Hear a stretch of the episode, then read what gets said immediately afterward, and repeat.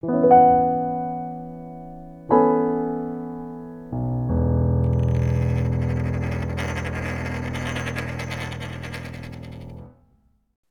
Hallo, hier ist wieder defi.jetzt und zwar mit der Zusammenfassung aus dem Blockchain-Café zur Tokenisierung. Also den Vortrag fand ich von der Sherman recht interessant. Äh, dies da äh, empfehle ich jedem, sich den mal anzuhören. So, und, und was mir von ihr in Erinnerung geblieben ist, ich habe mir ein paar Notizen gemacht. Sie hat gesagt, POS, also Proof of Stake, ist archaisch und ein Rückschritt von Proof of Work. Und das fand ich natürlich logischerweise auch gut. Proof of Work stellt halt diese Philosophie von Kommunismus und Kapitalismus ein bisschen auf den Kopf. Das hat sie kurz begründet. Ich möchte es vielleicht ein bisschen ausführlicher begründen.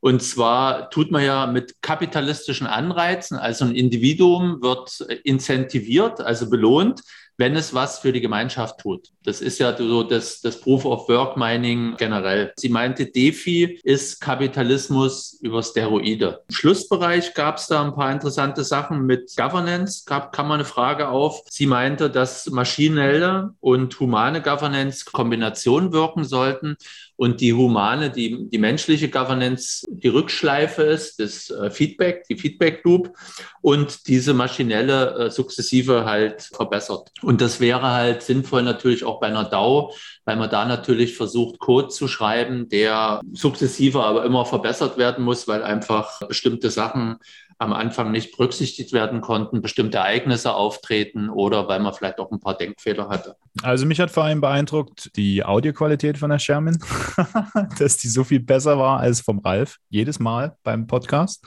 Zum Inhalt muss ich sagen, also hat es mich sehr euphorisch gemacht, was sie erstmal in ihrem Vortrag äh, erzählt hat. Dieses, dieses Mantra Tokenize Everything, das ist auch was, was ich mir, was ich im Prinzip auch sehe. Da kommen wir irgendwann hin, dass irgendwann alles, für alles es einen Token gibt. Sie sagte dann allerdings, dass man noch eine Wallet-Anwendung braucht, die das alles verbindet. Und da finde ich, haben wir ja eigentlich schon wenn wir auf der Ethereum, auf, auf Ethereum-Netzwerk sind oder auch auf allen EVM-kompatiblen Blockchains, hat man ja eigentlich schon, schon Wallet-Anwendungen, die alle Token in sich verbinden. Aber nee. nicht. Also bei Metamask, in meinem Metamask und noch meinem Ledger, den du ja immer so hast, der kann alle schon verwalten. Also, naja, du kannst naja. nur die Token verwalten. Es ging aber auch noch um die Token-Funktionen, also Governance, Abstimmung und ähnliches. Also, das ist ja aber eben über die Web3-Anwendung wieder. Ja, aber das sollte in der, in der, Wallet integriert sein, dass ich nicht eine, eine, eine weitere Anwendung aufrufen soll. Und wenn ich mir OneInch angucke, die haben einen Haufen Metriken, die ich auf der Homepage irgendwo einstellen und abstimmen kann, aber in der Wallet, ich habe ich hab noch keine Wallet von denen, weil die auf Android noch nicht verfügbar ist. Ja. Äh, aber ich denke mal, das wird der Sergei auch im Hinterkopf haben, das irgendwann zu bauen, aber das ist halt ein Prozess.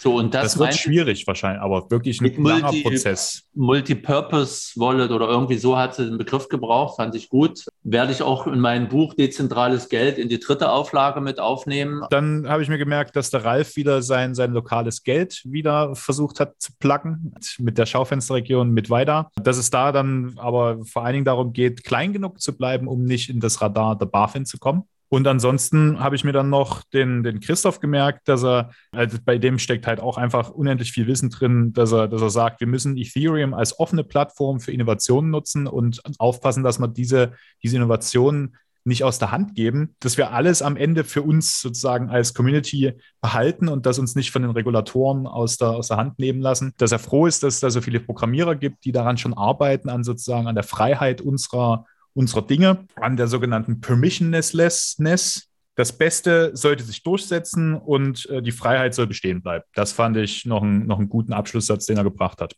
Ansonsten kann ich wieder den Vortrag und auch den, das, das Podiumspanel sehr empfehlen. Ja, stimme ich dir zu. Und Ralf, jetzt darfst du Abspann machen. Tja, Abspann. Äh, ich meine, ich habe das Ganze organisiert, hatte mir dabei auch was gedacht. Das eine ist, äh, dass man dieses Buch hier auch wirklich mal jedem, jeder liest. Token Economy gibt es auch auf äh, von Chairman Fortune hier. Äh, gibt es auch auf Deutsch, lese ich auch gerade mal wieder. Was die Wallet-Anwendungen gibt, gerne ein Multipurpose-Wallet, also dass du deine Identitäten, dann deine Krypto-Anteile und dann auch Ecosystem-Wallet nennen wir das. Wir entwickeln sowas dass du dann Custody und Non-Custodian machen willst. Das größte Thema gesehen habe, ist das, äh, was Sherman und äh, auch per Dirk und vor allen Dingen Christoph sagten.